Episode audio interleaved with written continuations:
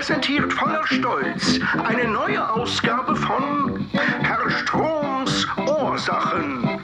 Eine aufwendige Tonproduktion für die Freunde der gepflegten Chronometrie. Das Thema der heutigen Gesprächstherapie lautet Preisfindung bei gebrauchten Luxusuhren Teil 1.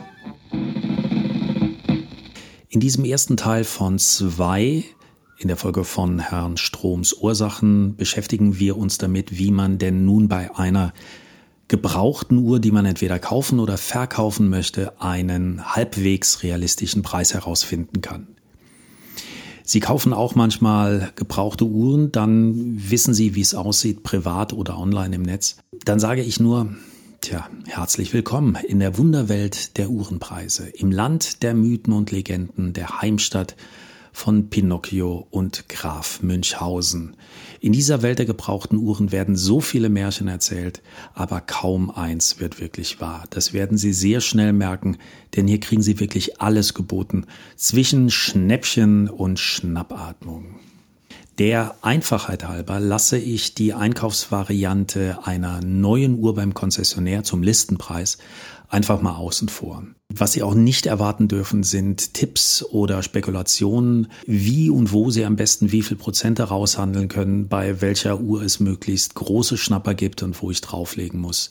Das ist also überhaupt gar nicht dieses Thema. Diese Erfahrung müssen Sie leider selbst machen.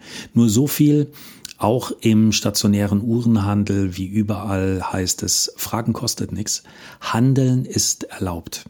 Aber sie werden, wie auch sonst überall, sehr schnell an ihre Grenzen stoßen, sowohl was den Preis als auch die Geduld des Verkäufers betrifft. Ich setze einfach mal voraus für Sie zum Besten, dass Sie erwachsen und umgangsförmlich auf dem neuesten Stand sind. Der Rest liegt dann nun wirklich in Ihrer Hand. Ich äh, rede hier lieber über den zweiten Markt, also den Erwerb von Gebrauchtuhren auf jedweden Plattformen oder Bezugsquellen.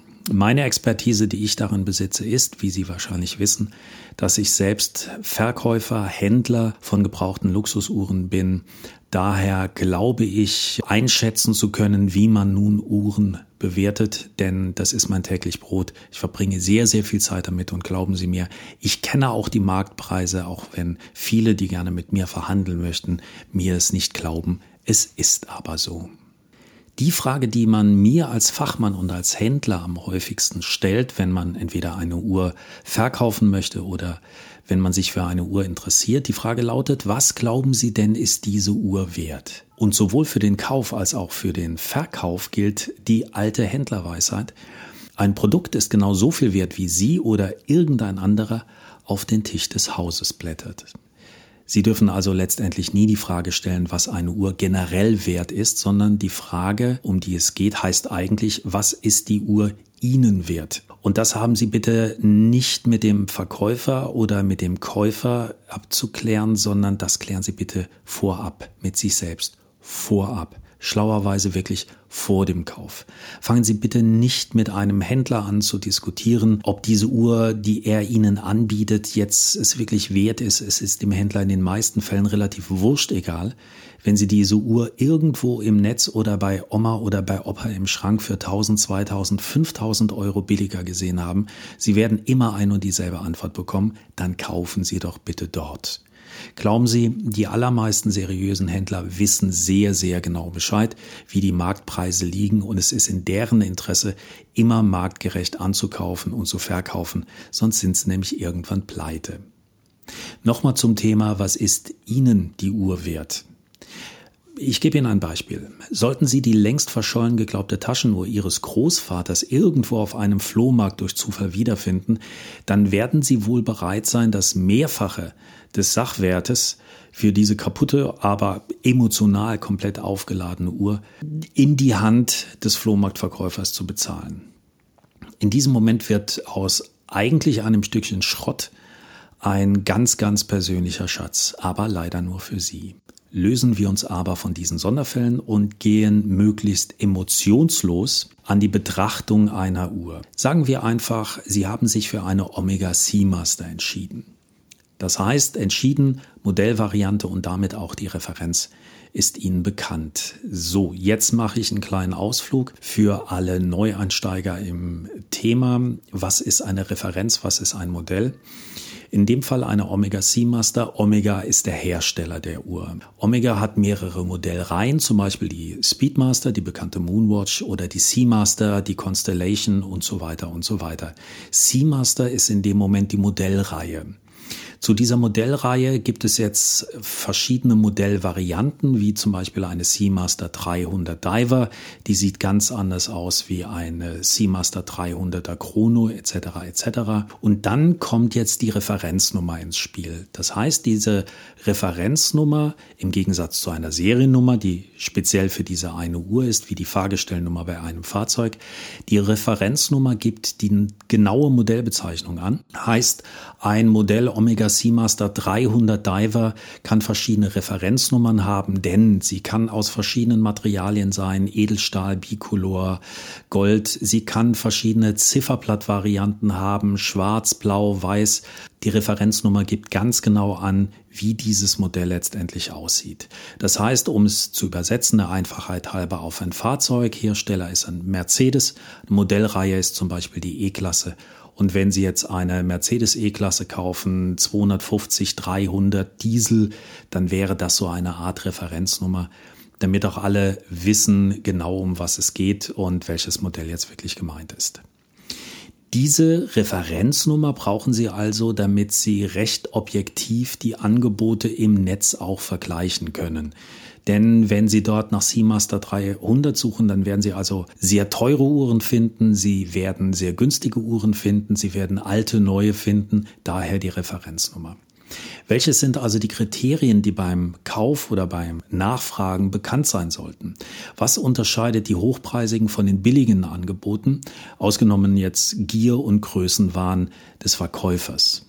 Zum Mindestumfang eines Sets gehört natürlich immer die Uhr selbst. Dann haben wir die Aufbewahrungsbox. Das ist wirklich dieses Teil. Das kann aus Kunststoff sein. Meistens ist es aus Holz oder eine feste Kartonage. Dort, wo die Uhr jetzt drin ist, meistens auf einem Uhrenkissen festgeschnallt. Dann haben wir vielleicht noch einen Umkarton. Bei Omega sind es die weißen Umkartons, bei Rolex sind sie blau etc. etc. Äh, die können teilweise Größen bis zu zwei Zimmer Küche Bad umfassen. Dann gehört dazu die Bedienungsanleitung, die immer bei einer Uhr mitgeliefert wird. Dann das Wichtigste an Papieren schlechthin, das ist das Garantiezertifikat oder die Garantiekarte. Die ist heute bei einigen Uhrenherstellern wie zum Beispiel Breitling auch schon digital. Heißt, wenn Sie eine Uhr beim Händler kaufen oder wenn jemand anders diese Uhr beim Händler gekauft hat, dann kann er dann online direkt bei Breitling sozusagen die Garantiezeit starten und sagen, die Uhr ist jetzt gekauft, äh, das ist diese Nummer und die Uhr ist sozusagen mit Ihrem Namen verbunden. Was natürlich auch immer prima ist, wenn Sie eine Uhr kaufen oder verkaufen, ist die Originalhändlerrechnung, weil notfalls das auch ein Beweis für die Echtheit ist. Und äh, wenn Sie jetzt sich nicht ganz sicher sind und man bietet Ihnen eine Uhr mit Originalhändlerrechnung an, könnten Sie notfalls dort beim Händler anrufen und nachfragen, ob es stimmt, dass die Uhr zu diesem Zeitpunkt gekauft wurde. Das ist in den Unterlagen des Händlers drin. Das ist also so der Mindestumfang eines Paketes. Was dann dazu kommt, je nach Marke und Preisregion, noch obendrauf gibt es natürlich ganz, ganz witzige Sachen, zum Beispiel ein Reiseetui für die Uhr. Das heißt, in der Box ist wieder ein kleines Lederetui drin, damit Sie die Uhr auch mit auf Reisen nehmen können, ohne dass Sie die sperrige Box mitnehmen. Kleiner Querverweis, wenn Sie die Uhr mitnehmen, lassen Sie die Papiere bitte zu Hause. Dann gibt es solche Dinge wie die Price Tags oder die Hang Tags. Das sind diese kleinen Schlaufen, die zum Beispiel ähm, bei Rolex ist es ein Siegel dran oder äh, ein Anker oder sonst irgendein Firlefanz. Wichtig ist es nicht besonders lebensnotwendig, überhaupt nicht, aber für Sammler ähm, ein ganz, ganz wichtiges Teil. Dann gibt's dann noch die Poliertücher mit Markenlogo. IWC legt die unheimlich gerne dabei. Die sind meistens noch original verpackt. Dann gibt's äh, Produktprospekte bei Sondereditionen. Da gibt's äh, Bücher, hundertseitige, die Sie teilweise bekommen, damit Sie die Geschichte Der Uhr und des gesamten Handels nachlesen können. Was auch dazu gehören kann oder sollte, wenn es Ihnen angeboten wird, ganz wichtig bei älteren Uhren, ist ein Revisionsbeleg. Der Revisionsbeleg heißt, dass diese Uhr irgendwann zur Durchsicht zur Revision abgegeben wurde bei einem Händler oder bei dem Hersteller direkt. Und dort wird dann festgestellt oder dort wird niedergeschrieben, was gemacht wurde. Wichtig dabei ist das Datum, denn jede Revision verlängert oder erneuert eine Garantie meistens um ein Jahr. Was dann auch dabei sein kann, was jetzt nicht so ganz wichtig ist, ist eine Liste der Konzessionäre. Manchmal ist noch ein Schraubendreher dabei, der dann wichtig ist, wenn Sie ihn brauchen, um Uhrenarmbänder zu wechseln. Dann haben wir Bandwechselwerkzeug, äh, Ditu zum Vorgesagten. Dann haben Sie manchmal noch eine Lupe, also so eine Uhrmacherlupe dabei, äh, damit Sie auch wirklich alles sehen, wenn Sie das Band wechseln. Und wenn Sie es nicht können, dann mit dem Werkzeug ordentlich die Uhr verkratzen und direkt mal 300 400, 500 Euro in den Wind schreiben beim Wiederverkauf, weil sie die Uhr versaut haben, nur weil sie als Mann mal wieder irgendetwas probieren mussten. Manchmal ist auch dabei ein Wechselarmband, heißt, wenn die Uhr mit einem Stahlband ausgeliefert wird, dass vielleicht noch ein Kautschuk dabei ist oder dass ein Lederband noch dabei ist. Das ist dann eigentlich ein sehr schönes Set. Ich mag sowas, weil die Uhr wird dadurch sehr variabel. Und nur der Vollständigkeit halber, dann gibt's natürlich auch bei themenbezogenen Uhren wie Flieger oder Taucher, da gibt's dann Dinge, die braucht kein Mensch. So ähm, habe ich das ein oder andere ähm, Longines-Modell, zum Beispiel bei den Lindbergh-Modellen, da kriegen Sie passend, farblich passend zur Uhr eine Fliegerhaube aus Leder dazu. Das sieht dann sehr schick aus, wenn sie damit durch die Fußgängerzone rennen. Das ist also, naja, Omega schmückt ähm, manche Pakete gerne mit einer Medaille, mit Auszeichnung ihrer Uhr, die Moonwatch, alles Mögliche. Egal welch sinnvolles oder sinnfreies Zubehör beim Kaufumfang dabei war. Jedes einzelne Teil sollte auch beim Verkaufsumfang dabei sein. Das heißt, wenn Sie also wissen, wie dieses Paket aussah, dann äh, fragen Sie auch bitte nach, ist das dabei, ist das dabei. Nur dann ist es wirklich ein Fullset. Machen Sie sich vorher also bitte schlau, was gehört dazu und was ist für Sie persönlich wirklich wichtig. Ob jetzt immer der Schraubendreher oder ob jetzt immer das Poliertüchlein dabei ist, das wird wirklich auch den Preis nicht ins Bodenlose fallen lassen, wenn das ein oder andere fehlt. Hingegen ist ähm, ein Mangel an Garantiezertifikat oder sogar die Box wirklich ein grandioser Preisdrücker. Das heißt, wenn Sie die Uhr verkaufen, da kriegen Sie eine gute Nummer weniger dafür, beziehungsweise da können Sie im Preis schon einiges drücken. Wobei zu diesen Dingen ganz klar zu sagen ist, je älter die Uhr, desto wertvoller macht sie das Komplettpaket. Bei Uhren, die jetzt sehr jung sind, ein Jahr, zwei Jahre, da hätte ich sehr große Bedenken, diese Uhren gebraucht zu kaufen, wenn Box und Papiere nicht dabei sind. Denn was soll das? Niemand schmeißt einfach sein Garantiezertifikat weg oder die Papiere seines Autos oder wenn er sich sonst etwas Teures kauft. Das ist immer, na, ich persönlich hätte da ein paar Bedenken dabei. Anzumerken wäre das, was ich vorhin sagte, dass auch nach langer Zeit eine Uhr noch zu verifizieren ist. Die meisten großen Hersteller wie Omega, Breitling, IWC bieten es Ihnen an, wenn Sie eine Uhr besitzen, eine Uhr geerbt haben oder eine Uhr gekauft haben, bei der keine Papiere mehr dabei sind, bieten den Service an, dass Sie diese Uhr einschicken können und dort wird dann sozusagen ein Stammbuch Auszug angelegt. Man guckt nach anhand der Seriennummer der Uhr im Gegensatz zur Referenznummer anhand der Seriennummer der Uhr, die meistens zwischen den Hörnern, also der Teil, an dem das Uhrenarmband festgemacht wird, wenn Sie das Uhrenarmband entfernen, ist dort bei einigen Marken die Seriennummer zu erkennen. Anhand dieser Seriennummer kann der Hersteller dann einen Stammbuchauszug anlegen. Das kostet ein paar Euro, 200, 300 Euro, aber damit haben Sie dann auch die Garantie und die Gewährleistung und sozusagen nochmal ein Zertifikat des Herstellers, dass diese Uhr auch wirklich echt ist, was nachher beim Wiederverkauf eine große Rolle spielt. Noch eine Anmerkung zum Thema Box und Papiere. Wenn Sie auf Verkaufsplattformen schauen, sehen Sie oft den Zusatz bei einem Angebot inklusive Box und Papiere. Das ist jetzt allerdings nicht die Frage, sondern Box und Papiere heißt auch, ich schreibe selber einen Zettel, dies ist eine Omega und ne, lege irgendeine Box dazu. Es sollten schon die Originalpapiere und die Originalbox sein. Sie sollten aber auch mal ein bisschen querlesen auf diesen Plattformen, wie oft Zertifikate ähm, blanko verkauft werden ohne Uhr und äh, auch das als kleiner Hinweis, Papiere lassen sich mindestens so gut fälschen wie eine Uhr. Also dort jeweils nicht zu blauäugig sein, Blauauge sei wachsam. Eine wirkliche Vintage-Uhr, also eine Uhr, die über 30 Jahre alt ist, werden Sie in den seltensten Fällen wirklich mit Originalpapieren oder sogar einer Originalhändlerrechnung finden. Ähm, das erwartet auch niemand, denn die Quittungen landen meistens in, das kennen Sie vielleicht von sich selbst, in verstaubten Aktenordnern oder in äh, Muttis Garantiebuchhaltung. Dort liegen sie dann eine Zeit lang, bis sie dann wirklich weggeschmissen werden. Aber generell gilt alles, auch wenn Sie eine Uhr neu kaufen oder gebraucht, die Sie nachher verkaufen wollen, bitte, bitte alles aufheben. Alles, was Sie kriegen können, irgendwo in Package, in Paket, alles aufheben. Irgendjemand wird Ihnen dafür nachher vielleicht ein wenig mehr Geld geben. So, das Paket als Verkaufskriterium hatten wir jetzt.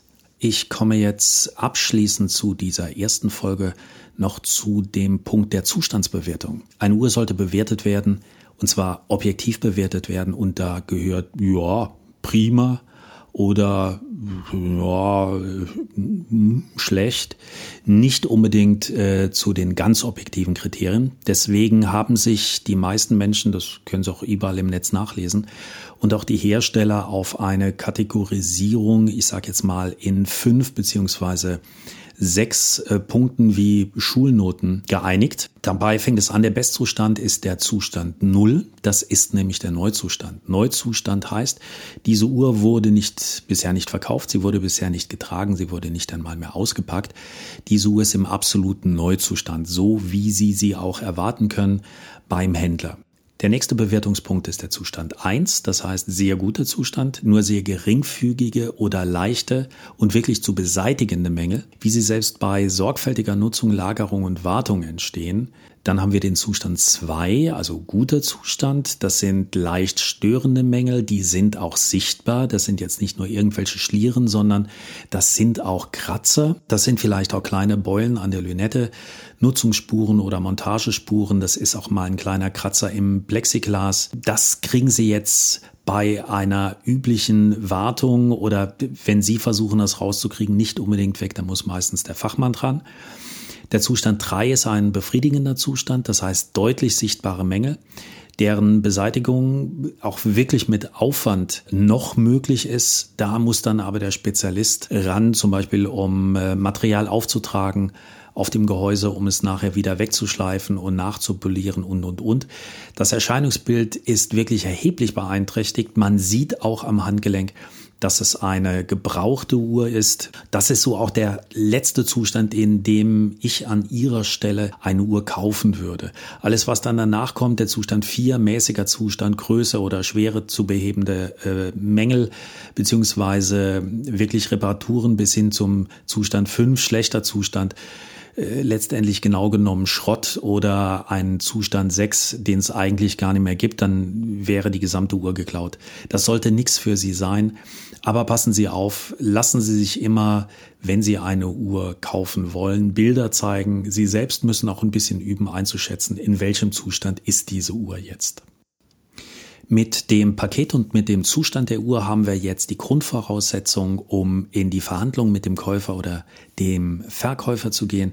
Im Teil 2 werden wir genau eine solche Verhandlung mal durchspielen und dann werde ich Ihnen sagen, wo und wie Sie jetzt einen Preis auch konkret auf Heller und Pfennig oder wie man heute so schöne sagt, Euro und Cent, wie Sie den ermitteln können und wie ist vor allen Dingen der Unterschied bei einem Kauf oder Verkauf von oder an Privat oder einen Händler.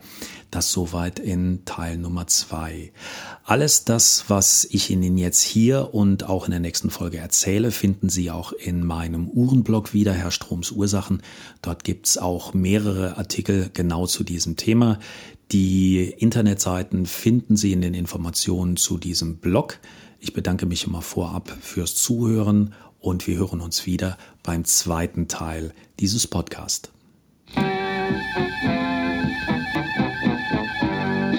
Das war Herr Stroms Ursachen. Unser Dank gilt den geneigten Hörerinnen und Hörern. In der Hoffnung, dass Sie auch beim nächsten Mal wieder einschalten, wenn es heißt, ist's schon seit Stunden zehn vor sieben, dann ist die Uhr wohl stehen geblieben